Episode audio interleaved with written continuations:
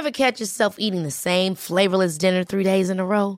Dreaming of something better? Well, HelloFresh is your guilt-free dream come true, baby. It's me, Kiki Palmer. Let's wake up those taste buds with hot, juicy pecan-crusted chicken or garlic butter shrimp scampi. Mm. Hello Fresh. Stop dreaming of all the delicious possibilities and dig in at HelloFresh.com. Let's get this dinner party started. I'm Sandra, and I'm just the professional your small business was looking for. But you didn't hire me because you didn't use LinkedIn jobs. LinkedIn has professionals you can't find anywhere else, including those who aren't actively looking for a new job but might be open to the perfect role, like me. In a given month, over 70% of LinkedIn users don't visit other leading job sites. So if you're not looking on LinkedIn, you'll miss out on great candidates like Sandra. Start hiring professionals like a professional. Post your free job on linkedin.com/people today. Hey Dave. Yeah, Randy. Since we founded Bombus, we've always said our socks, underwear and t-shirts are super soft. Any new ideas? Maybe sublimely soft. Or disgustingly cozy. Wait, what? I got it. Bombus. Absurdly comfortable essentials for yourself And for those facing homelessness. because one purchased equals one donated. Wow, did we just write an ad?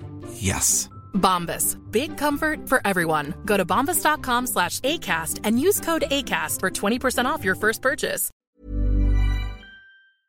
C'est parti Salut, je suis Anne-Sophie Supio. Bonjour, je m'appelle Grégory Vacher. Et là, vous êtes sûrement en train de vous dire, mais qu'est-ce que c'est que ce podcast? Eh bien, c'est très simple. Nous partons à la rencontre de personnes qui ont donné un sens à leur vie. Comme ça, nous, on peut s'en inspirer. Et on a appelé ça le plein de sens. Vous me faites le plein.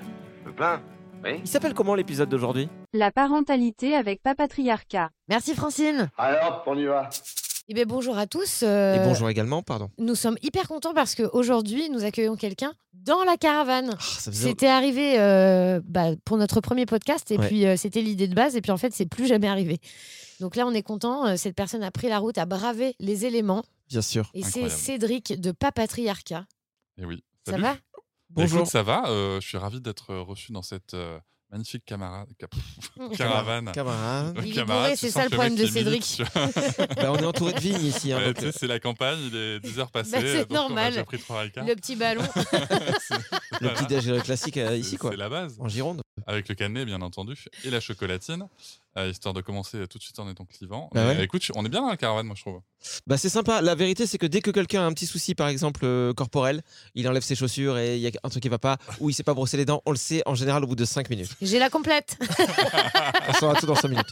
Mais non, c'est ouais, c'est sympa nous l'idée c'était de recevoir des gens ici mais on s'est rendu compte que la plupart de nos invités avaient un défaut, c'est qu'ils habitaient pas euh, en région bordelaise. Voilà. Ils n'habitaient pas dans l'entre-deux-mer et ça c'est dommage. Euh, toi euh, bah on pourra en parler peut-être, tu es originaire d'ici à la base, tu es de t'es genre à 10 km de, de chez moi. Exactement. Alors, euh, moi, j'ai grandi dans un petit village. Attention, ça- à chaque fois que je prononce son nom, je, je reprends mon accent. Ouais. J'ai grandi à Sallebeuf. Et, et- et donc, mes parents habitent là-bas. Et j'y ai passé 20 ans de ma vie. Et euh, je le connaissais pas, pourtant c'est juste à côté. Moi, ce qui me faisait rire quand j'étais petit, c'est juste que ça s'appelait Salbeuf. Et donc on Ouais. disait, oh, Salbeuf C'est marrant parce que moi je l'ai découvert il y a pas longtemps et je faisais exactement ces blagues là Ouais. mais je suis arrivée peut-être trop tard. C'est vrai que faire ce genre de blague à 40 ans, ouais, c'est Ouais. génial. Et donc toi, euh, Cédric, on va parler de ce que tu fais aujourd'hui. On t'avait reçu euh, déjà à l'époque à la radio, euh, parce que tu as un compte Instagram, un podcast aussi. Euh, tu t'appelles Papatriarcat, c'est ton, euh, ton pseudo. Donc c'est le mélange de papa et de patriarcat. Exactement. C'est moins drôle que Salbeuf, mais c'est pas mal.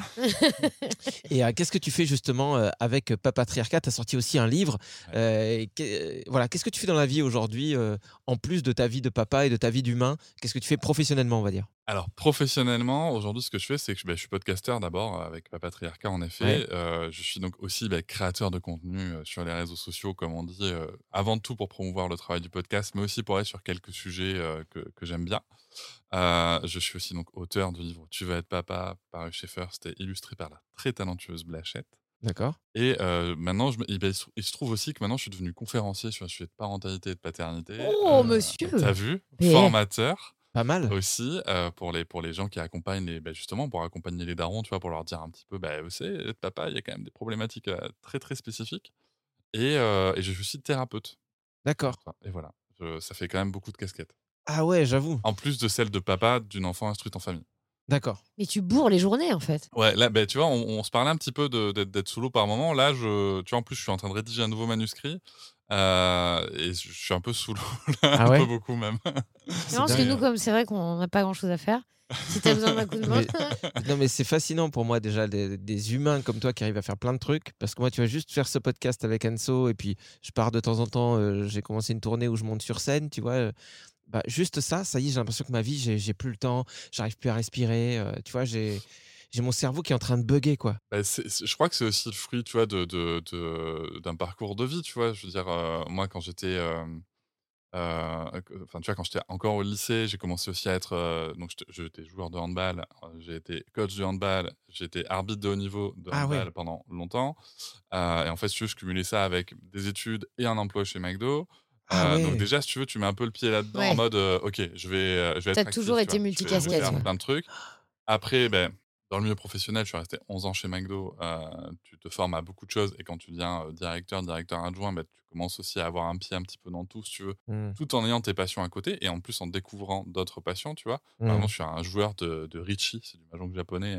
Voilà, personne ne sait ce que c'est, mais c'est passionnant quand même. Mm. Mais c'est quoi Bah, t'es sûr que tu veux poser la question Bah oui, moi je suis curieuse. Bah, Restons dans le flou, non imagine- je, je- je vais faire très court. Tu vois, toi, toi, quand je te parle de mahjong, tu penses peut-être au truc où il faut faire des paires, tu vois, sur l'ordinateur avec des tuiles. Euh, Moi je pense à rien. hein. Tu penses non à rien, Non. parfaite. Je sais pas ce que c'est. Tu sais jouer au poker? Pas vraiment. Tu connais un peu le rami peut-être? Ah, j'adore le Alors, rami. tu prends le poker, tu prends le rami, tu mélanges tout ça avec des tuiles japonaises et t'as le mahjong en gros, le mahjong japonais. D'accord. Tant qu'on est dans les jeux, nous avec Anso, il y a un truc qu'on aime bien, c'est le, le jeu des sept familles. Ouais. Et par exemple, euh, dans la famille lunette, je voudrais le père. Ouais. Et tu dois deviner qui des joueurs le père. Et parfois tu fais bonne pioche. Et là t'es trop content. Bon, on fera Ouais. un podcast Ouais. spéciaux sur les Ouais. jeux parce que j'ai l'impression qu'on touche un peu aux mêmes choses. Ah, la Ouais, famille j'adore. Bah, tu sais, à la maison, on a rangé les boîtes de jeux de société. Ouais. Euh, on, en a, enfin, on en a un petit peu plus de 50. Ouais. Euh, ça commence à, à être. euh, on, on est des gros joueurs. Bah ouais, nous on Ouais, commence aussi. ouais, moi aussi j'aime bien ça. D'ailleurs, je vous conseille un jeu qui est génial, c'est le train mexicain. Voilà, vous Ça chercherez. fait un peu position euh, Ouais, truc, tu vois. C'est Ça vrai. C'est vrai que ça fait position de Kamasutra, ouais, euh, qui Bah, finit faut mal. pas jouer avec des enfants. non, non, mais c'est un train, c'est comme des dominos, mais c'est vraiment très sympa. Voilà. D'accord. Bon, bah, vous vous débrouillerez avec Bon, ça. allez, Allez. le- Donc, euh, donc la, voilà, donc c'est- la tout partie ça dire- Ravensburger est terminée. Euh, tout ça pour dire qu'après, tu vois, ben, j'ai travaillé à la Fnac euh, tout en étant euh, ces, ces différentes casquettes. Et Ouais. en plus, tu vois, pareil, en travaillant à la Fnac, euh, notamment celle de Bordeaux, qui a un rythme qui est extrêmement intense. Euh, c'est c'est vrai, tu vois, elle est ouverte 7 jours sur 7. C'est la première productivité euh, de France euh, chez Fnac. Ah, je savais pas, d'accord. Ouais, tu vois, c'est, c'est, euh, c'est- je te laisse imaginer le rythme quand tu es cadre là-dedans. Ouais. Et du coup, en fait, tu touches vraiment à beaucoup de choses. Euh, et, et- et moi, j'adore ça, en fait. Mais là, euh, tu vois, euh, bon, je, je Ouais, trop de je- nourriture, ouais, euh, là, ça j'arrive fait à un niveau, tu vois, ça va, j'ai bien mangé. D'accord. Mais du coup, moi j'aimerais savoir comment ça, comment c'est né Papatriarcat. Alors, comment c'est né Ouais. ma patriarcat Eh bien, écoute, euh, je vais pas faire dans l'originalité, c'est une idée de ma compagne. Parce que, en fait, euh, ce qui s'est passé, c'est qu'en devenant papa, euh, donc là, j'avais changé de Fnac, je travaillais à celle de Poitiers tout en habitant à Bordeaux. D'accord. Donc, j'avais beaucoup, beaucoup de temps tout seul, tu vois, pour. euh, Puis c'est autre chose, quoi, la Fnac de Poitiers. Je pense qu'il y a encore en des termes de- magnétoscopes. euh, Ouais, puis en termes- c'est- C'est toujours dur avec Poitiers. Non, mais Les le pire, lecteurs c'est que c'est vrai, il y en avait. Ah merde. non, mais c'est vachement Numéro bien. un des Donc, ventes. non, pas numéro un des ventes, mais ouais, t'avais, t'avais encore un modèle de, de- d'enregistreur. Bah pourquoi pas VHS. Et, et non, mais c'est, c'est, c'est- c'est drôle comme quoi tu, vois, c'est- tu te dis, tiens, c'est une vanne, c'est un stéréotype. Non, non. Ouais. c'est, c'est la vraie vie. Et mais en tout cas, j'avais beaucoup de temps tout seul. Donc, euh, j'allais, euh, on a, j'allais être papa. Et, euh, et j'avais déjà commencé à me renseigner pour différentes, sur différents sujets, notamment parce que je voulais pas être un père. euh, Enfin, je voulais pas reproduire certains éléments que j'avais connus dans les paternités, dans, les, euh, dans, les, dans, dans celle de mon père d'ailleurs, Mm. et celle que j'avais vue à côté, notamment la violence, tu vois. Et donc, euh, j'ai commencé à me renseigner sur plein, plein de choses. Vraiment plein, plein de choses. Euh, on pourrait y revenir après, mais voilà. Je me suis renseigné, je me suis vraiment, tu vois, nourri, abreuvé Ouais. de, de documentaires, de podcasts, de. Ok. de- de- de Comment être un bon papa euh, Alors pas tant. euh, en fait, oui et non, parce que euh, tu vois toujours pareil parcours de vie. J'ai lu par exemple, tu vois Guéguin, Fidus et tout, et moi j'ai jamais vu, jamais pris ça comme des dogmes ou des euh, ou des choses à appliquer, mais parce que dans mon parcours de vie, j'avais un master en management avec spécialisation en coaching Ouais. que j'avais e- exercé sur le terrain et que je savais très bien que ce qu'il y a dans les livres, bah, c'est pas forcément exactement ce qui se passe dans la vraie vie, Mm. euh, mais que tu peux t'en inspirer. En fait, moi j'ai abordé la parentalité sous cet angle-là, tu vois. D'accord. Euh, mais ça n'empêche pas qu'on peut s'inspirer, remettre des choses en question, déconstruire, comme on dit Ouais. Ouais. euh, actuellement. Et si tu veux, je me suis retrouvé avec ça euh, en devenant papa. Euh, en plus, j'ai pris un congé parental, donc euh, tu vois, j'étais, j'avais vraiment le- la, la grosse médaille, tu vois, Ouais. du mec génial qui. Congé parental, c'est combien de temps? Alors là, moi, j'ai pris deux mois que j'ai accolé à mon congé paternité et à des congés d'été, puisque ma fille est née en juillet. D'accord. Du coup, ça m'a permis de rester trois mois avec ma compagne et ma fille, avec une petite rupture de deux semaines entre. Ça aussi, c'était vraiment quelque chose de très intéressant.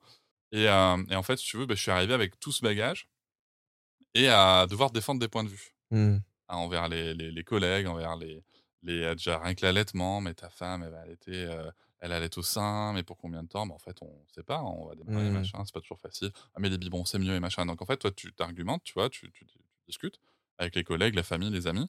Et en fait, c'est en entendant mes, euh, mes échanges que ma compagne m'a dit Non, mais chérie, prends un micro, enregistre-toi. Ma, ma compagne est extrêmement fan de podcasts. D'accord.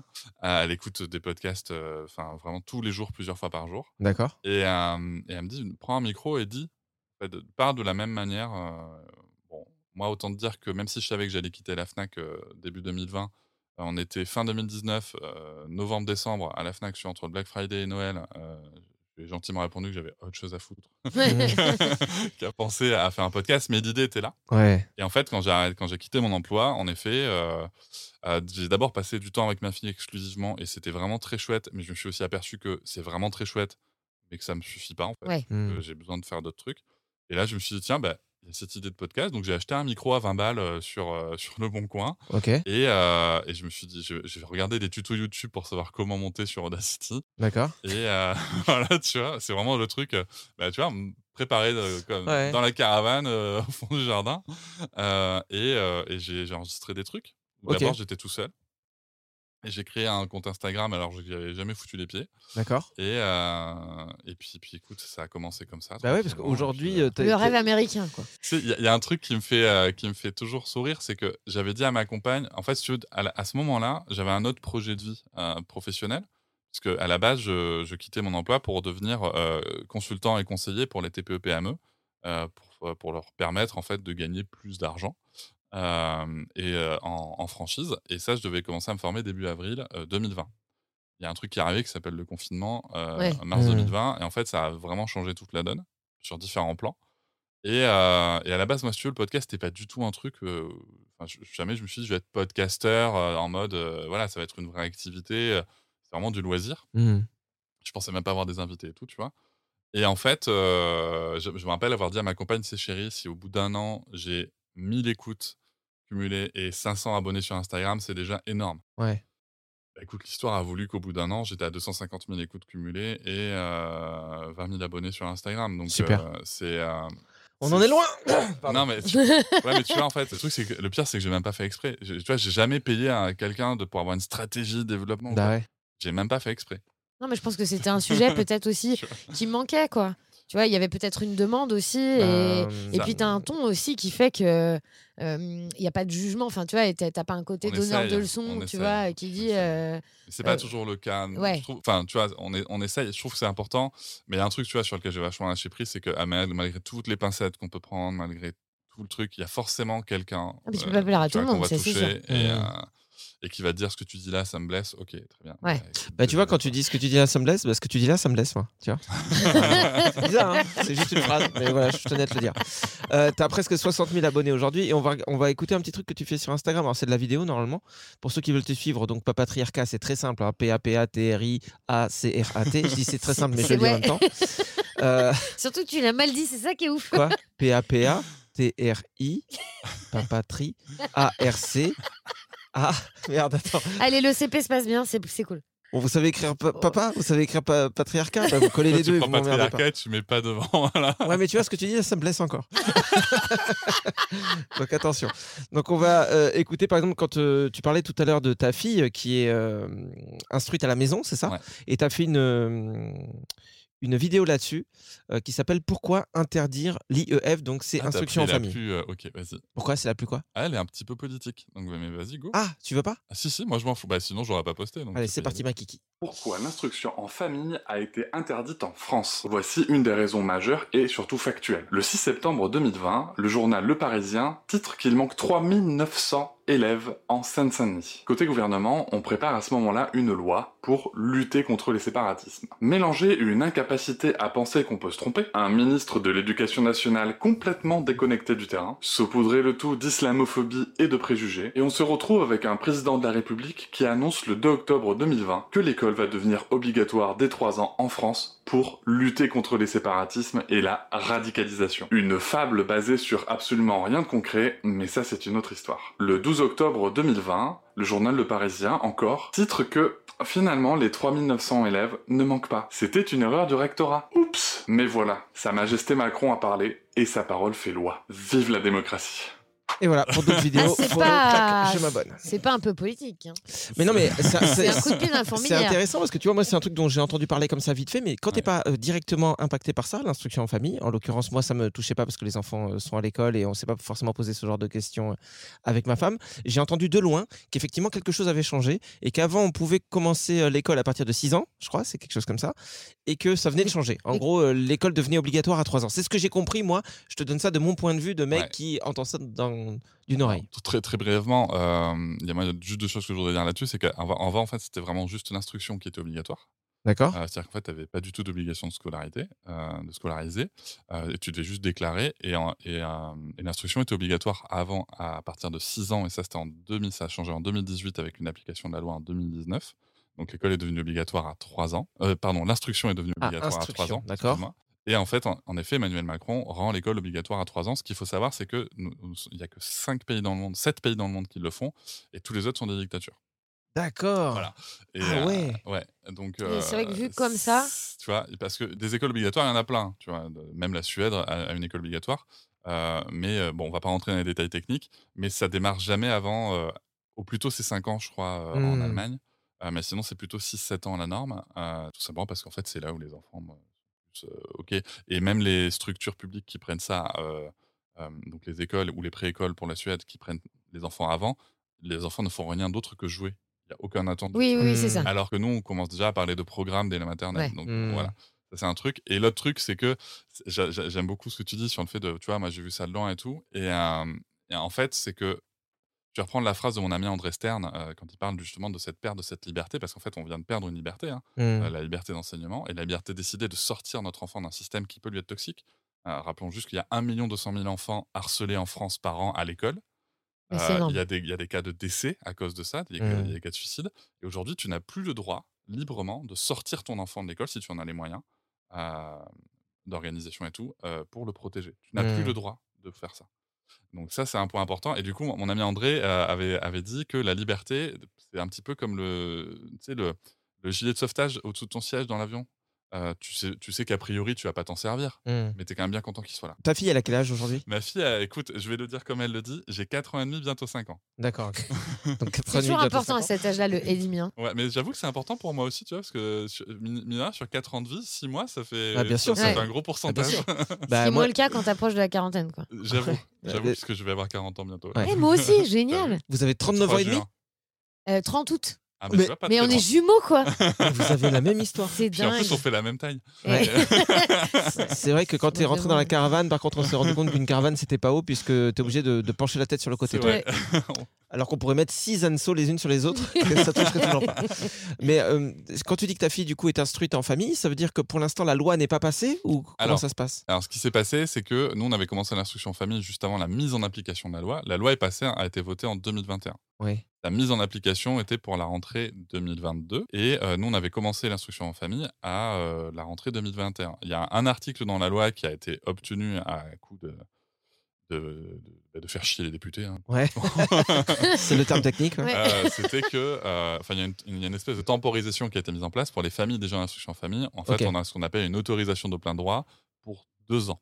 Ok. Donc, du coup, nous, en fait, jusqu'à l'année prochaine, euh, même l'année prochaine, ma, ma, ma fille a, euh, a encore une autorisation de plein droit. Mais peut-être qu'elle sera scolarisée, on ne sait pas. Tu vois, on a une réflexion qui est en cours parce que l'école l'intéresse et que c'est peut-être justement, tu vois, aussi l'occasion de lui dire, bah, va tester l'école. Et comme ça, nous, on a une autorisation. Si ça te plaît pas, on te sort si on veut. Et puis après, Mm. on verra bien ce qu'on fait. Ouais. Euh, mais, euh, mais ouais, donc, et c'est très compliqué parce que aujourd'hui, tu as des académies. euh, à Bordeaux, c'est plutôt cool Mhm. sur les autorisations. Il faut dire ce qui est. Il y a peu de cas de, de- de refus extrêmement. Enfin, qu'on comprend pas. Euh, Aujourd'hui, si tu veux, il y a quand même, on demande un dossier pédagogique et tout. euh, bon, voilà. Euh, mais tu veux, par exemple, une, une, une académie comme Toulouse ou celle de Créteil, c'est 90% de refus. Ah Sans aucune justification. Ce qui, par ailleurs, est contraire à Ah oui, du ça, ils Conseil ont pas le droit. constitutionnel sur Ouais. le sujet. Ouais, mais t'imagines, les, les familles aujourd'hui, elles vont. Enfin, t'as des familles euh, à, à Nantes, notamment, euh, qui sont allées au tribunal administratif, qui ont eu raison. L'État est allé en appel. et le tribunal a toujours donné raison aux, euh, aux familles. Et, et maintenant, l'État paye pour aller en cassation.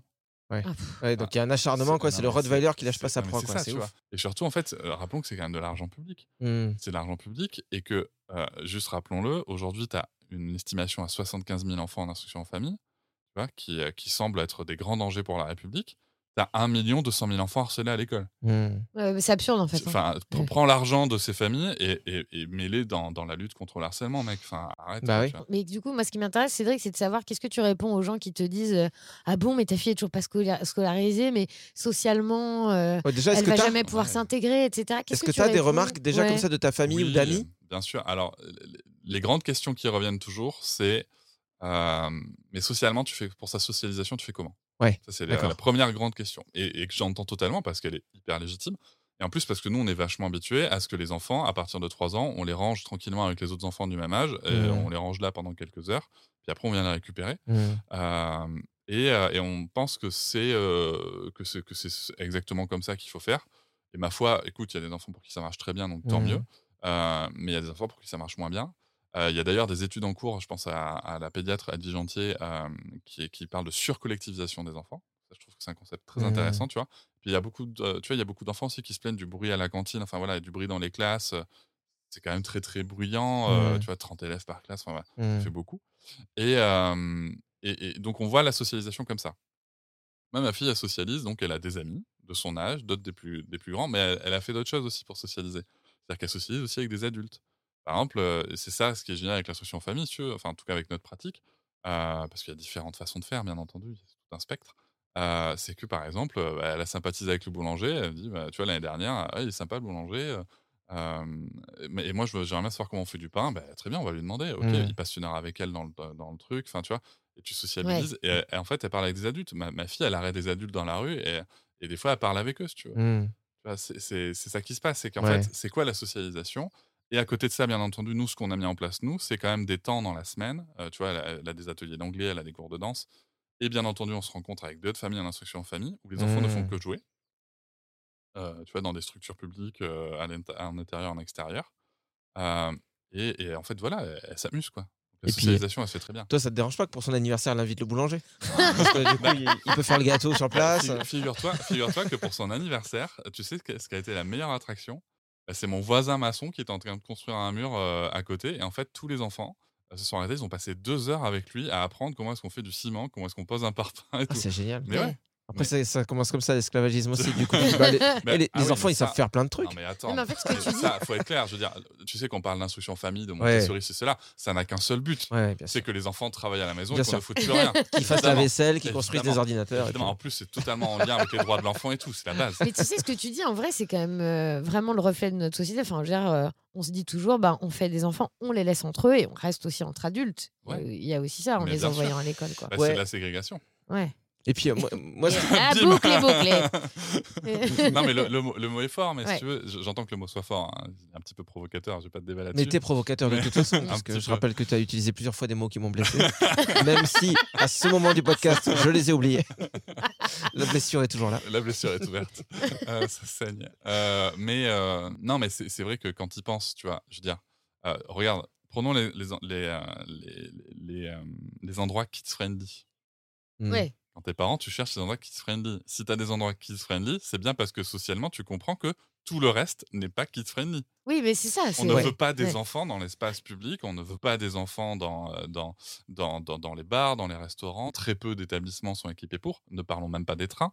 Alors, je parle de la France, hein, parce qu'il y a, d'autres euh, d'autres pays qui font ça de manière très terrible. différente. Tu vois. Non seulement les enfants sont pas les bienvenus, mais du coup, tu te mets une espèce de pression qui fait que, euh, en tant que parent, tu peux mettre la pression sur ton enfant dès qu'il fait sûr. du bruit, mais un bruit normal d'enfant qui joue, quoi. Eh oui. Euh, non, non, Ouais. dessine pas trop fort ou non, euh, joue pas avec la tablette parce que ça va secouer le monsieur de devant. Donc c'est vraiment, non seulement euh, le monde est, est inadapté, euh, ne prend pas en compte les enfants et, et- et- et le monde est un gros bâtard avec l'enfant, mais en plus on le cautionne et on fait en sorte, on dit à l'enfant, regarde le bâtard, c'est lui qui a raison, donc euh, tais-toi. C'est terrible, quoi. Mais oui.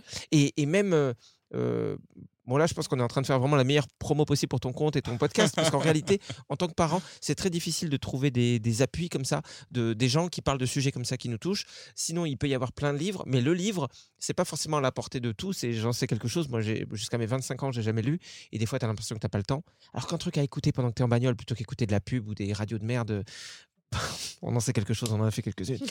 non, mais, non, mais en plus, c'est pas des radios de merde, c'est pas ça. Mais si tu as envie de, de- de- d'accompagnement vraiment, d'appui, tu vois, euh, écouter un podcast, écouter Papatriarcat et tout, ça peut faire du bien. Et, tu vois, il y a un truc que j'ai fait souvent, c'est. euh, tu parlais du restaurant. Trouver, chercher des restaurants euh, kids friendly, comme Mais tu ouais. disais, mais c'est c'est absurde quand ils pensent, d'être obligé de Bien chercher. Je n'ai pas trouvé un seul restaurant, et à l'époque on était en région parisienne, un seul restaurant adapté pour les enfants. Quand je dis adapté, c'est-à-dire que qu'ils comprennent qu'un enfant il peut pas rester assis pendant mille ans et qu'au bout d'un moment il va s'impatienter, donc il faut que ça arrive vite. Ça, il y en a très peu. Euh, et, et après, pardon, parce que ma phrase est trop longue, mais tu as bien vu que là c'est parce que c'est un sujet qui me touchait. Ah, puis tu saignes du nez en plus. Donc, Ah, euh, puis en plus, Au Brésil- Tu traites ta blessure, donc. Ouais, c'est ça. Hiring for your small business? If you're not looking for professionals on LinkedIn, you're looking in the wrong place. That's like looking for your car keys in a fish tank. LinkedIn helps you hire professionals you can't find anywhere else, even those who aren't actively searching for a new job but might be open to the perfect role. In a given month, over 70% of LinkedIn users don't even visit other leading job sites. So start looking in the right place. With LinkedIn, you can hire professionals like a professional. Post your free job on linkedin.com/people slash people today. Hold up. What was that? Boring. No flavor. That was as bad as those leftovers you ate all week. Kiki Palmer here, and it's time to say hello to something fresh and guilt-free. Hello Fresh. Jazz up dinner with pecan-crusted chicken or garlic butter shrimp scampi. Now that's music to my mouth. Hello Fresh. Let's get this dinner party started. Discover all the delicious possibilities at hellofresh.com. Au Brésil, il y a un truc que j'avais trouvé génial quand on y allait au, au début avec ma femme, parce que euh, ma femme est brésilienne, on allait voir la belle famille et tout. Il y avait, il y a plein de restaurants, et à table et tout. Et à côté, tu as des espaces de jeu juste à côté, avec des balles en mousse, des machins. Bah, ce que tu as un peu au McDo, mais dans des restos normaux, quoi, enfin, sans aller dans les trucs de fast-food. Et, c'est- et les serveurs sont hyper cool. Et tenez, on a des dessins, des machins, des feutres. Et en fait, à Paris, je n'ai pas trouvé un seul euh, endroit comme ça, accessible et qui soit pas un truc de mode, où euh, tu puisses aller avec tes gosses. Voilà, j'ai fini ma phrase qui a duré 16 ans, je crois. hein. Non, mais surtout, il faut rééduquer les gens. Enfin, enfin, pas rééduquer les gens, mais c'est que, tu vois, par exemple, moi, j'ai décidé de ne pas avoir Désolé, d'enfants. Cédric, tu parleras pas. hein. J'ai jamais voulu avoir d'enfants, c'est pas quelque chose qui m'anime. Et pourtant, je suis pas en rejet des enfants. Tu vois, les enfants Mm. de Greg, je les aime vraiment euh, d'un amour infini. Et pourtant, euh, euh, c'est pas pour ça que quand je vais dans un resto ou quand je prends le train, par exemple, et qu'il y a un bébé ou un enfant qui pleure, euh, j'ai envie de lui cracher dessus et de dire aux parents euh, remettez-le de là où il vient, tu vois. Euh, et je pense qu'en fait, c'est une minorité, en fait, ces gens qui ne supportent pas le bruit des autres enfants. Tu crois pas? Euh, Ah non, je suis sûr que c'est le contraire. Mm, T'as- je suis d'accord. Bon, bah, vous voyez, j'en ai euh, pas mis une dedans, quoi. d'a- d'a- D'ailleurs, d'ailleurs, il y a un très chouette podcast. euh, alors, on parle du mien, mais il y a vraiment un podcast dont j'aimerais parler aussi. C'est celui de Charlotte Bien-Aimée qui, fait un podcast à soi. Et elle vient de faire une série de trois épisodes sur la domination adultiste. Euh, c'est très, très éloquent euh, sur, à différents endroits. Et, euh, et vraiment, tu as, ce côté-là. Regarde aujourd'hui, euh, allez, soyons, balançons des noms. Aujourd'hui, tu as une personne comme Caroline Goldman qu'on entend partout sur les sujets éducatifs. Elle est partout, partout, partout. Euh, dans son livre, elle écrit qu'un enfant de 12 mois qui parle trop, euh, trop fort ou qui coupe la parole à un adulte, 12 mois, hein, il faut l'enfermer dans sa chambre. Mm. Enfin, tu- un enfant parce qu'il est un enfant. Alors qu'on sa plutôt la cave. hein. Oui, parce que dans la chambre, il y a les jouets. C'est oui, la base. c'est- pas une vraie punition. taper à la porte et tu l'entendras. Bah voilà. Non, mais tu vois, C'est horrible. je veux dire, c'est, Ouais, c'est- mais- c'est- Ouais. c'est, euh, aujourd'hui, on, on en est là, si tu veux. C'est, euh, c'est tous ces gens que tu vois euh, sur les réseaux, tu vois, la- la- la- la- qui, qui- qui font des blagues en disant ah, bah, une bonne gifle quand même, euh, ce gamin qui m'a saoulé dans la salle d'attente. Ouais, mais la salle d'attente, elle est, fa- elle est faite comment, tu vois? La salle d'attente, elle est austère, elle est froide, euh, t'as, t'as- t'as- t'as des chaises, t'as plein de gens qui font la gueule. Mais Euh, le problème de ces débats-là, euh, j'ai l'impression, c'est qu'en fait, personne n'est vraiment dans le juste. C'est-à-dire que si moi je suis un détracteur, si vraiment ce que tu viens de dire là, je suis pas d'accord avec, Mmh euh, je vais facilement dire euh, oui, mais euh, enfin dans ma tête, je vais très vite avoir euh, l'image du gamin qui se, qui se croit tout permis, irrespectueux, qui bouffe euh, euh, des bonbons, du chocolat, ce qu'il veut à pas d'heure parce que les parents disent rien. Tu vois, tu vas finalement très vite t'imaginer l'extrême inverse. Tu vas dire, mais un enfant, je suis désolé, mais si tu lui mets pas une baffe ou quoi, bah, tu préfères quoi? Celui qui te dit va te faire foutre à 5 ans et qui met le feu à 12 ans parce que de toute façon il a jamais eu de limite. Et c'est ce qui fait que tous les débats sont morts dans l'œuf parce que qu'on soit d'un camp ou de l'autre, entre guillemets, parce que tout n'est pas binaire, il n'y a pas deux camps, mais euh, on va forcément stigmatiser. Le, on fait pas euh, preuve d'intelligence des fois, on n'est pas dans la demi-mesure. Bah, en fait, si tu veux, moi, moi l'idée, c'est pas de stigmatiser ça. Moi, ce qui m'intéresse, c'est euh, qu'est-ce qui fait qu'aujourd'hui, enfin, qu'aujourd'hui en France, alors il y a plein de raisons, certaines historiques, hein, qu'est-ce qui fait qu'aujourd'hui en France, quand on parle de, de l'enfant, la première, comme d'éducation de l'enfant, la première question qu'on se pose, c'est OK, comment bien le punir? Tu vois, c'est même pas comment est-ce que je fais euh, autrement, c'est comment est-ce que je punis. Je ne remets pas en question. euh, C'est-à-dire qu'on a, on a- ce qu'on ce a réfléchi, c'est à, OK, mais comment punir? On n'a pas cherché à se changer de vision sur un enfant. Hmm. Petite parenthèse d'ailleurs, cette loi, vous marquerez qu'elle ne s'applique qu'aux parents. Elle ne s'applique ni à l'école ni aux structures publiques, aux institutions. Euh, c'est ce qui est un petit peu incompréhensible aussi. C'est pourquoi est-ce qu'à l'école on punit? Pourquoi est-ce que moi on me dit de pas punir? Enfin, Tu vois, le parent, comment tu veux qu'il comprenne? Dans l'environnement dans lequel il évolue euh, Il il y, a trop de messages contradictoires. Euh, donc déjà, il y a ça en fait. Le sujet, c'est OK, comment on fait? Alors que des, des façons d'accompagner un enfant, des façons, des façons de cadrer un enfant. Bien sûr que l'enfant a besoin d'un cadre. Personne ne remet ça en question. Euh, mais mais il y en a plein qui existent sans utiliser de moyens euh, coercitifs qui vont à l'encontre de ses droits, soit dit en passant, et surtout qui demandent vachement moins d'énergie. Mm. Enfin, t'as peut-être déjà puni tes enfants, euh, Greg, sans aucun jugement. Rappelle-toi, si ça t'est arrivé, l'énergie que ça demande de s'énerver, de punir un enfant, euh, de, c- ça demande une énergie folle. Bah, c'est terrible parce que non seulement ça te demande de l'énergie, mais euh, en plus euh, très vite. Euh, la culpabilité. bah, la culpabilité, plus, elle est là sûr, tout de suite parce que tu te dis c'est pas. Mais en même temps, c'est des moments où tu te sens euh, dépassé. Ouais, moi, ça m'est déjà arrivé de d'envoyer leurs enfants, de les- leurs enfants, leurs enfants à Anso et ma femme, autres. puisque Anso aujourd'hui, c'est vrai qu'elle habite chez moi, donc j'ai l'impression Ouais. que ma famille ne m'a- ne m'appartient plus. c'est vrai. Non, non, Surtout mais- que ces enfants parfois m'appellent papa sans faire exprès. Ah, c'est marrant ça. sans blague, ouais. C'est Ouais, c'est la ressemblance. C'est ça. Bah oui. Mais ouais, ça m'est déjà arrivé. C'est moi non, c'est c'est assez terrible. C'est quelque chose que je vis, ouais, que, que je vis très mal. Et, et- et c'est quelque chose qu'on vit pas bien. Et, mais en plus, c'est juste parce qu'on ne nous apprend pas à faire non plus. Alors Mhm. que, alors qu'il y a tellement de façons de faire différentes. Alors, Ouais. il y a une partie euh, qui tient à des choses qu'on ne sait pas sur l'enfant. Il y a des parties un peu techniques. Tu vois, j'ai fait un épisode dernièrement, euh, mon premier épisode anglais-français avec euh, le, le docteur Alan Kasdin qui est aux États-Unis, qui, qui, est, un comportementaliste. Donc après, on peut en penser ce qu'on veut. Mais en attendant, qui explique que la première façon d'apprendre à un enfant qui a un comportement qui est tout à fait normal par ailleurs dans son développement, mais en tout cas, la première façon de lui apprendre à évoluer, c'est de lui transmettre ce qu'on appelle le comportement positif opposé. Parce qu'en fait, quand tu dis à ton enfant, mais arrête de cacher la télécommande, tu as un exemple Mhm. basique.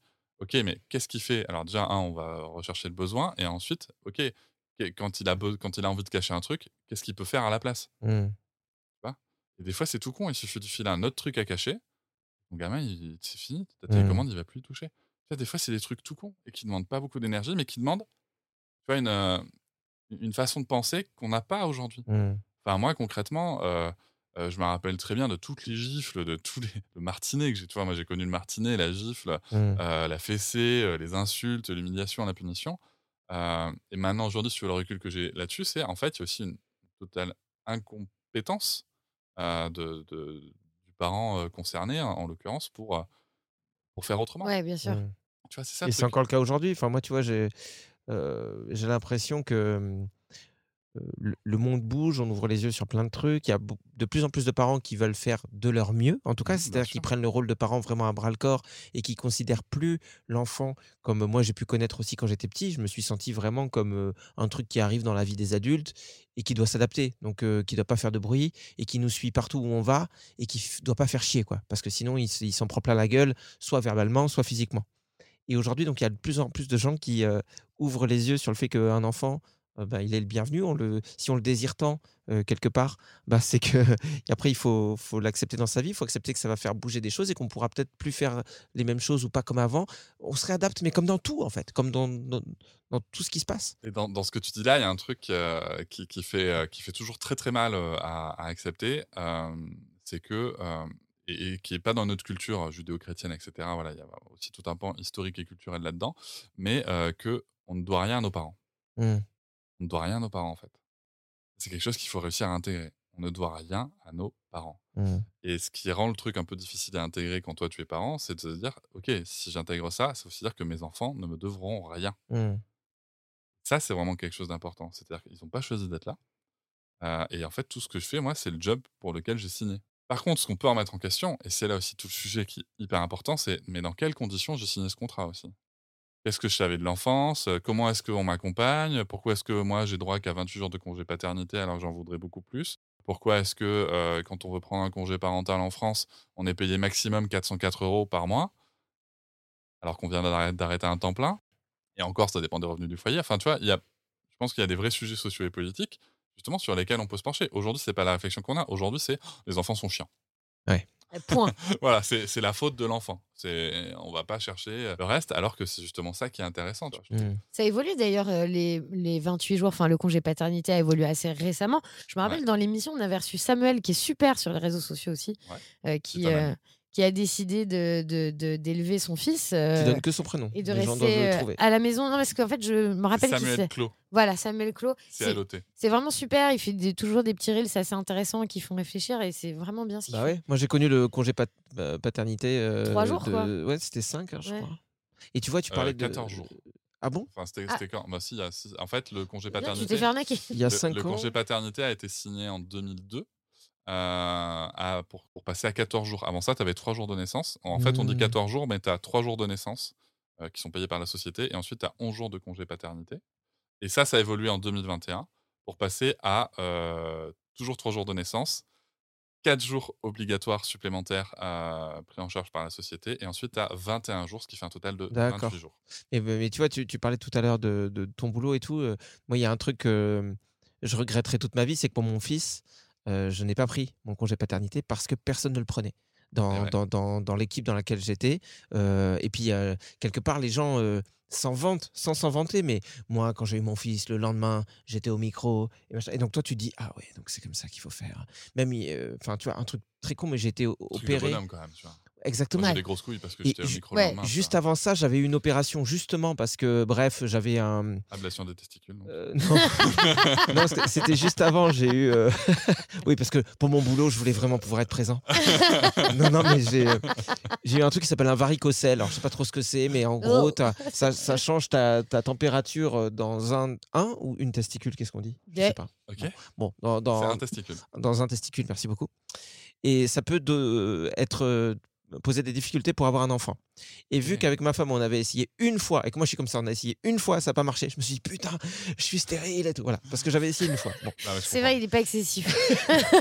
coup- en, en vrai, en vrai j'aurais fait pareil. Et, et- mais je voulais tellement, moi, depuis que je suis né, je veux avoir des enfants. Bon, euh, ah, ça n'a pas été possible pendant quelques tôt. années. Mais vraiment, j'ai toujours voulu ça. Et, et quand j'ai senti que là, on était prêt, du coup, il fallait que ça marche tout de suite. Donc, je me suis fait opérer et tout dans le doute. Mais l'opération, elle était, elle, été plus compliquée que prévu. Mais vu que euh, une des personnes avec qui je travaillais avait vécu ce genre d'opération en beaucoup plus light et s'était vanté de dès le lendemain, j'étais au micro et tout.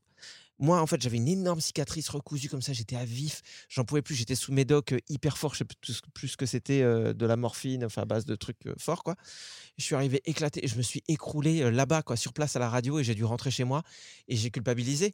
Et, franchement, à l'époque, évidemment que tu as toujours un cercle proche qui est cool, qui te dit repose-toi, prends soin de toi, mais tu sens qu'il y en a qui regardent ça d'un œil un peu. Bon, bah, Il est faible. Ouais, super. Moi, moi j'ai vécu la même chose il y a quelques années. Bah, le lendemain, j'étais au micro. Là-dessus, euh, ça, ça change aussi. hein, Et euh, bref. Les choses évoluent. Comme d'habitude, je pars en digression, je dis trop de trucs, mais tout ça pour dire que T'as pas pris ton congé. Ouais, d'être là le lendemain. Enfin, j'étais pas là le lendemain parce que ma femme avait fait une hémorragie de la délivrance, donc euh, elle avait failli passer euh, parce que ça a été très difficile à gérer. Mon fils, il avait le cordon autour du cou et tout, il a pas respiré pendant un petit moment, ça a été très difficile aussi. Et malgré ça, moi j'étais au fond du trou, j'ai pas pu y aller le lendemain du coup bosser et j'avais de la culpabilité quoi. Et donc dès que j'ai pu, le surlendemain ou deux jours après, j'y étais. Alors que j'avais vécu un des trucs les plus traumatisants de ma vie, je pensais que j'allais perdre ma femme, mon fils ou les deux. Et heureusement, tout le monde va bien quoi. Et ouais. Donc je sais pas pourquoi je parle de ça, docteur. Ouais, parce que je pense que tu avais besoin. C'est besoin. ça, c'est hyper important ce que tu dis, c'est que tu vois, il y a vraiment ce côté où, euh, à aucun moment, on a considéré que ta place, c'était auprès de ta femme et de, ta- et de ton enfant. Hmm. À aucun moment. tu vois. Euh, et ça, euh, il y a tout un fruit de construction euh, sociale derrière, bien entendu et tout. C'est pas, t'as pas, franchement, t'as pas spécialement à t'en vouloir. Il y a aussi les rôles modèles. Moi, tu vois, quand, quand je bossais chez McDo, je me rappelle très bien d'un directeur. euh, je travaillais de nuit à ce moment-là. Euh, sa femme avait accouché dans la nuit. Et euh, c'est lui qui devait prendre la suite le matin. Et, euh, et, et donc, il me dit Ouais, écoute, je vais avoir un peu de retard. Hmm. Bah. Ben, moi, je lui dis Bah, viens pas, en fait. Hmm. Tu vois, il me dit non, mais si, si, c'est important et tout. Et en fait, heureusement pour nous, euh, le, le directeur de marché m'a rappelé, genre une heure après, en disant non, mais il, vient, il va pas venir. Je vais, Mm. prendre la- je, je vais le remplacer exceptionnellement et tout. Enfin, mais je veux dire, le mec. C'est ça qui est normal, mec, en fait, le- de base. C'est ça. Le mec, le seul truc qu'il m'a dit, c'est euh, voilà. Et moi, je veux te dire, et, mais, et en même temps, ça me sert d'expérience parce que moi, je savais que je voulais pas ça, tu vois. Et ce qui s'est passé, euh, par exemple, c'est que. Mais tout ça, ça doit se faire aussi en bonne euh, coordination. Tu vois, moi, quand je travaillais à la Fnac de Poitiers, grâce à un directeur extrêmement humain, grâce à des équipes euh, de- du comité de direction avec qui on a beaucoup échangé euh, et où il y a eu des compromis qui ont été faits. Par exemple, si tu veux, les deux semaines avant la date du terme, je n'étais plus aucun, à aucun moment j'avais de ce qu'on appelle de permanence. Hmm. Ouais. Tu vois? C'est-à-dire que c'est- c'est- je, n'ai- je pouvais partir à tout moment. C'était acté avec toute l'équipe. C'est-à-dire, ma, ma compagne m'appelle, je me casse. Elle m'a appelé à un moment, euh, c'était pas pour l'accouchement, mais c'est parce que la maternité euh, lui prenait la tête.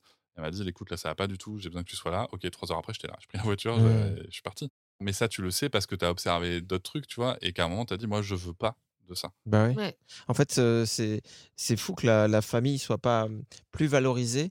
Euh, on sent qu'on est tous, on a tous hyper peur pour notre boulot, euh, perdre notre situation, perdre notre salaire. La, famille, limite, on s'en excuse dès qu'il y a un problème. Combien de personnes vont quand même travailler le lendemain alors qu'il y a eu un décès dans la famille? Mais tu sais, moi je trouve que quand même les choses changent, même si en réalité, tu vois, on parle beaucoup de la jeunesse. Et on dit la jeunesse aujourd'hui, maintenant, c'est une jeunesse feignante qui veut pas travailler, qui veut pas être là. On et dit l'inverse dit- aussi. Tu as, deux t'as deux clubs. Oui, on T'as dit ceux aussi disent, l'inverse, euh, mais tu vois, notamment dans toute cette histoire de restauration, on n'arrive plus à trouver personne parce qu'ils veulent plus, regarde là, ils veulent plus travailler le samedi soir, ils veulent plus travailler le week-end, ils veulent machin. Mais oui, mais en fait, c'est peut-être parce qu'en fait, l'essentiel, ils le trouvent ailleurs et l'important, c'est peut-être justement qu'ils soient aussi en famille. Enfin, tu vois, je fais peut-être un peu une généralité. Non, non, Mais mais, c'est, tu- c'est- c'est- tu tu vois vois, l'exemple de la restauration, pour, pour, bien le connaître, je trouve que c'est important. euh, c'est, pas tant ça, c'est que les gens ont plus envie d'être payés comme des- à, coup- Voilà. à coup de lance-pierre pour un, pour un boulot qui va avoir un impact si important sur leur vie privée. Hmm. C'est tout, en fait. C'est très bien. C'est très bien. Oui, c'est ça, mais moi, je suis d'accord avec toi. Et, c'est et- un- et d'entendre, regarde, ils veulent plus bosser, ils sont feignants et tout, je trouve que c'est quand même hyper réducteur. Bah, et c'est un raccourci de malade, quoi. Ouais. Mais en fait, moi, je parlais de ça à la base parce que je trouve qu'il y a un énorme paradoxe entre ce qu'on vit, donc euh, tout ce qu'on ressent euh, de il faut bosser, il faut bosser, il faut bosser, et c'est la priorité, et notre vie personnelle, limite, on s'en excuse dès qu'il y a un truc qui nous éloigne du travail. Et à l'inverse, depuis que je suis tout petit, j'ai l'impression que dans les films, les messages qu'on nous passe souvent, même dans les grosses productions américaines. J'ai vu un film dont j'ai déjà parlé une fois, mais qui est un film à la con. Euh, c'est avec Adam Sandler, donc euh, comédie. Ça s'appelait Click. Donc le Ah gars, il avait une télécommande qui permettait d'accélérer le temps et voilà. Et comme ça, tous les moments chiants de sa vie, il les zappe. Et en gros, je regardais cette comédie parce que j'aimais bien les films à la con quand j'étais plus jeune. Et je sais que la morale, c'est quoi? Il a son père mourant dans les bras, donc lui, il a zappé toute sa vie. Et son père, en, en gros, lui dit le plus important, c'est la famille, quoi. Parce que c'est un gars euh, dans le film qui travaille beaucoup, le père. Je crois que le fils fait un peu pareil. Il, a monté sa boîte, machin truc. Il lui dit voilà, profite des moments en famille. Le plus important, c'est la famille. Et je me souviens que cette comédie à la con, elle est venue réconforter un truc que j'avais en moi de ah oui, on est d'accord, c'est la famille le plus important. Mais comment on peut euh, passer des messages comme ça euh, en plus, la société américaine, où c'est le, le rêve américain, la réussite, où on te met en avant vraiment des parcours professionnels qui prennent le pas sur tout. Comment est-ce qu'on peut vivre dans ce monde-là? On, on- on vit en total. C'est quoi? On, a- on appelle ça comment? C'est pas de la dichotomie ici? Je sais plus.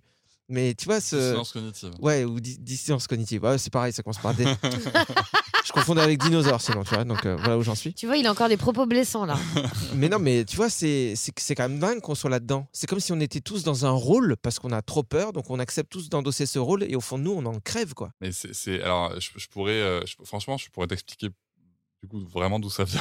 Ouais. Euh, mais mais faut- on, on repart pour deux heures. Ah ouais. Euh, mais tu vois, mais ce rôle modèle là dont tu parles dans les films du, euh, du patriarche euh, qui, qui ne va s'ouvrir à ses émotions et à la reconnaissance de l'amour de ses enfants que sur son lit de mort, Mm. parce qu'avant il faut être fort, il faut être un homme, il faut euh, faire des ruptures d'empathie. Euh, tu vois, c'est quand même quelque chose que tu vois à beaucoup d'endroits. Donc moi, moi, la première chose que c'est marrant parce qu'en fait, je me rappelle très bien d'un moment quand j'étais pré-ado, je crois, où j'ai vu un film où il y avait une scène comme ça. Je, me, je regarde, mais- je crois que c'était ma mère, et je lui dis, mais, mais pourquoi il lui dit maintenant? C'est Mm. complètement con, maman. Pourquoi est-ce que pourquoi est-ce qu'il n'a pas profité tant qu'il avait de l'énergie et de la vie? Je, je trouvais ça complètement débile. Donc il y a ça, et puis après, y a, on a aussi une société capitaliste, osons le dire. Tu vois, moi je sais que c'est quelque chose qui, euh, où les gens me reprochent, euh, c'est un choix qui a été vraiment très peu compris, le fait d'arrêter, de quitter un emploi de cadre à la FNAC, Mmh. qui est quand même. Alors, c'est pas super bien payé non plus. Non, mais c'est une sorte de forme de t'as quand même sécurité. Une certaine sécurité, euh, voilà, et puis tu peux avoir une carrière, hein, c'est c'est fini, tu vois, je veux dire. euh, Ouais, t'es tranquille, quoi. T'es sur l'autoroute Et, euh, du succès, et tout va bien. Exactement. Et tu quittes cet emploi, tu te mets en danger. euh, clairement, aujourd'hui, tu vois, la sécurité financière, elle, elle est pas là. Mm. Euh, Mm. Et en même temps, tu te dis, voilà, est-ce que, est que mon objectif de vie, c'est c'est quoi? Est-ce que j'ai envie de, de- de passer du temps avec les gens que j'aime, avec l'enfant que j'ai mis?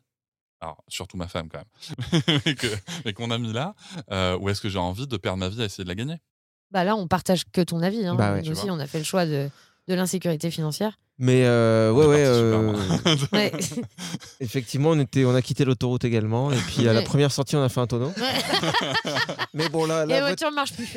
Elle s'est reposée sur les roues, voilà, on la pousse un Ouais. peu et puis on espère qu'elle va Voilà. redémarrer. Non mais c'était super intéressant tout ça. De toute façon, on pourrait pas balayer tous les sujets qu'on a envie d'aborder avec toi. Euh, L'important c'était de te découvrir, euh, de savoir qui tu es à travers un bout de discussion. On savait pas de quoi on allait parler. On aurait pu parler de chaussures, hein, tu vois. Non, ça mais puis justement, les chaussures, parlons-en.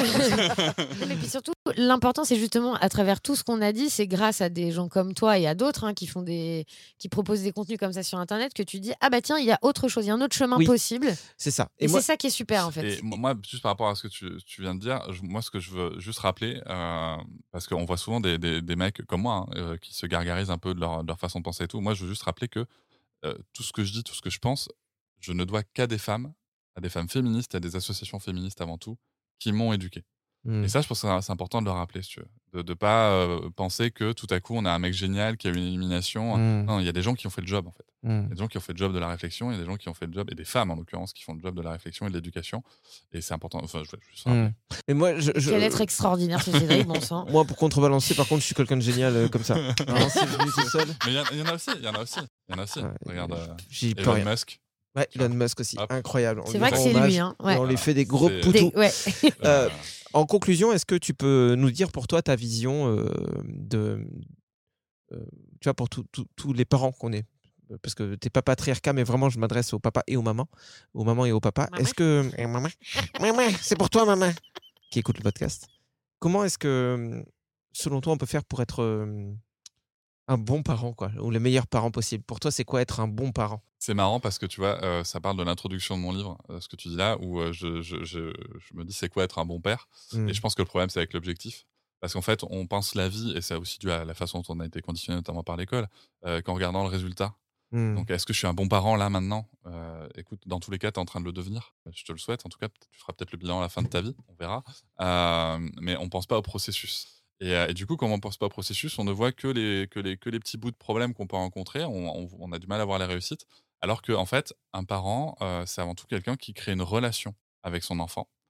Une relation, dans une relation, il y a des hauts, il y a des bas, il y a des choses qu'on apprend. Il y a le fait de savoir comment est-ce qu'on veut la vivre. Elle peut être toxique elle peut être épanouissante. Euh, on a le droit dans une relation, euh, comme avec son conjoint ou sa conjointe, est-ce que je suis capable de m'excuser auprès de mon conjoint, de ma conjointe, quand, Mhm. je, quand, quand je pense à pas avoir eu le comportement adapté?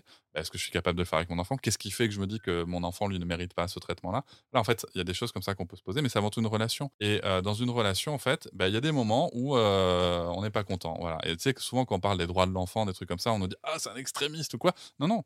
C'est juste qu'en fait, il y a des droits humains aussi. Et de temps en temps, dans les relations, même avec les adultes, ben, on respecte pas, forcément les droits, les droits de l'homme. euh, voilà, tu sais, la- je pense à l'article 4 la, la- de, des droits, de la Déclaration des droits de l'homme. euh, la liberté de chacun s'arrête là où commence celle d'autrui. Bah, combien de fois dans nos vies, euh, la liberté de l'autre, on s'en fout un peu parce qu'il vient faire chier la nôtre surtout, tu vois. Ouais. Et, et- et avec les enfants, c'est pareil en fait. Mais on, on a le droit d'y réfléchir. Et donc, euh, c'est quelque chose qui est en mouvement perpétuel. C'est un processus permanent. Et arrêtons de regarder les résultats, de nous dire si on veut être un bon parent ou pas. On Ouais, mais tu vois, je pense que tu as répondu. Tu as répondu exactement à, à ce, que, j- euh, ce vers quoi je voulais t'amener. Euh, J'ai envie de te dire. non, mais c'est que. Quel talent, quel talent d'interview. Plutôt que de parler de, d'effectivement d'un un portrait, tu vois, qu'on s'imagine comme ça le portrait robot de- du parent parfait, c'est, qu'est-ce que, qu'est-ce que, quel doit être notre cheminement, quoi. Justement, pendant qu'on est en marche, quelle attitude, quelle posture on doit avoir pendant qu'on est en marche. Et c'est, et c'est ça, quand tu parles de relation, quand tu parles de. Moi, si tu veux, j'aime bien rappeler, euh, pour, pour bien montrer ça, j'aime bien rappeler la notion de l'intérêt supérieur de l'enfant, tu vois, euh, qui est une notion qu'on a beaucoup de mal à, à comprendre en France. Euh, c'est que euh, c'est une notion qui est en mouvement. C'est ça qui est très compliqué. Prenons un exemple de l'enfermement dans la, dans la chambre de l'enfant. On peut pas, en fait, on peut pas s'arrêter à dire que enfermer un enfant dans sa chambre, c'est contraire à ses droits. C'est pas cool, c'est pas agréable, c'est tout ce qu'on veut. Mais faut amener euh, le contexte. Enfermer un enfant dans sa chambre à visée punitive, c'est contraire à ses droits. Mmh. Enfermer un enfant dans sa chambre parce que je suis tout seul avec lui, que j'ai aucun relais et que c'est moi le danger parce que je sens que je vais péter un câble et que je vais lui encastrer la tête dans le mur, Mmh. Oui. l'intérêt supérieur de l'enfant se déplace en fait. C'est ça en fait ce qu'on doit faire, c'est penser la relation, penser le contexte, penser euh, arrêter de dire aux parents que c'est blanc ou noir. Mmh. Il y a des choses qui existent, par contre il y a des choses qui sont très claires aussi. À visée punitive, c'est contraire à ses droits, Euh, mais on a aussi un droit de se demander qu'est-ce qui fait qu'un parent utilise cette méthode-là? Pourquoi Mmh. est-ce qu'il, tu vois? En fait, c'est vraiment cette, cette, euh, cette réflexion-là, et c'est la question de l'environnement. Je voudrais juste revenir, tu vois, sur euh, sur ce qu'on parlait tout à l'heure dans la salle d'attente et tout, tu vois, qui n'est pas adapté aux enfants. On, sait le faire, hein. On sait le faire. On a réussi à adapter toutes les salles d'attente, pratiquement tous les bâtiments, enfin beaucoup de bâtiments en France, aux personnes à mobilité réduite. On sait le faire. C'est juste que là, comme ce ne sont pas des enfants, on se dit qu'on doit, que, la société doit.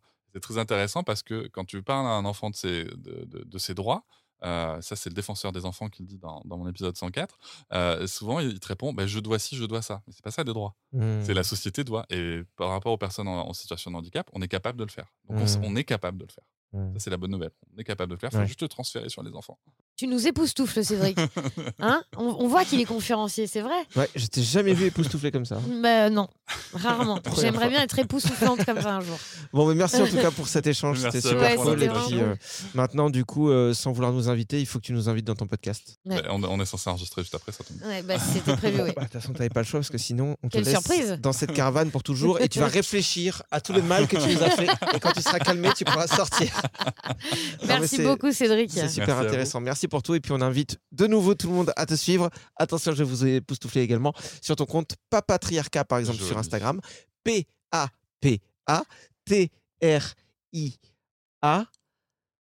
P-A-P-A-T-R-I-A-R-C-A-T. Waouh Magnifique. À la vitesse de la lumière, non Ah bah, bravo. Alors, Une ampoule un peu dévissée. Merci d'avoir été avec nous. Merci. Bisous. Merci d'avoir écouté le plein de sens. Maintenant, vous pouvez aussi nous soutenir sur Tipeee, T-I-P-E-E-E, euh, en nous donnant par exemple 1 euro, 1 centime, 2 euros, 10 euros, 30 euros. Oui, bah, bah, vous donnez ce que vous voulez, quoi. Ouais, c'est ça que je voulais dire. Il y a un lien aussi disponible sur notre compte Instagram, la prod au fond du jardin, l'occasion d'une bonne balade sur le web. C'est vrai, comme ça vous cliquez, c'est plus simple. Oui. Mais n'oubliez pas qu'on fait ça de manière bénévole, donc euh, on a quand même besoin de votre soutien. Allez, carte bleue qui chauffe. J'ai besoin d'un nouveau VTT. Ever catch yourself eating the same flavorless dinner three days in a row? Dreaming of something better? Well, HelloFresh is your guilt free dream come true, baby. It's me, Kiki Palmer. Let's wake up those taste buds with hot, juicy pecan crusted chicken or garlic butter shrimp scampi. Mm. Hello Fresh. Stop dreaming of all the delicious possibilities and dig in at HelloFresh.com. Let's get this dinner party started.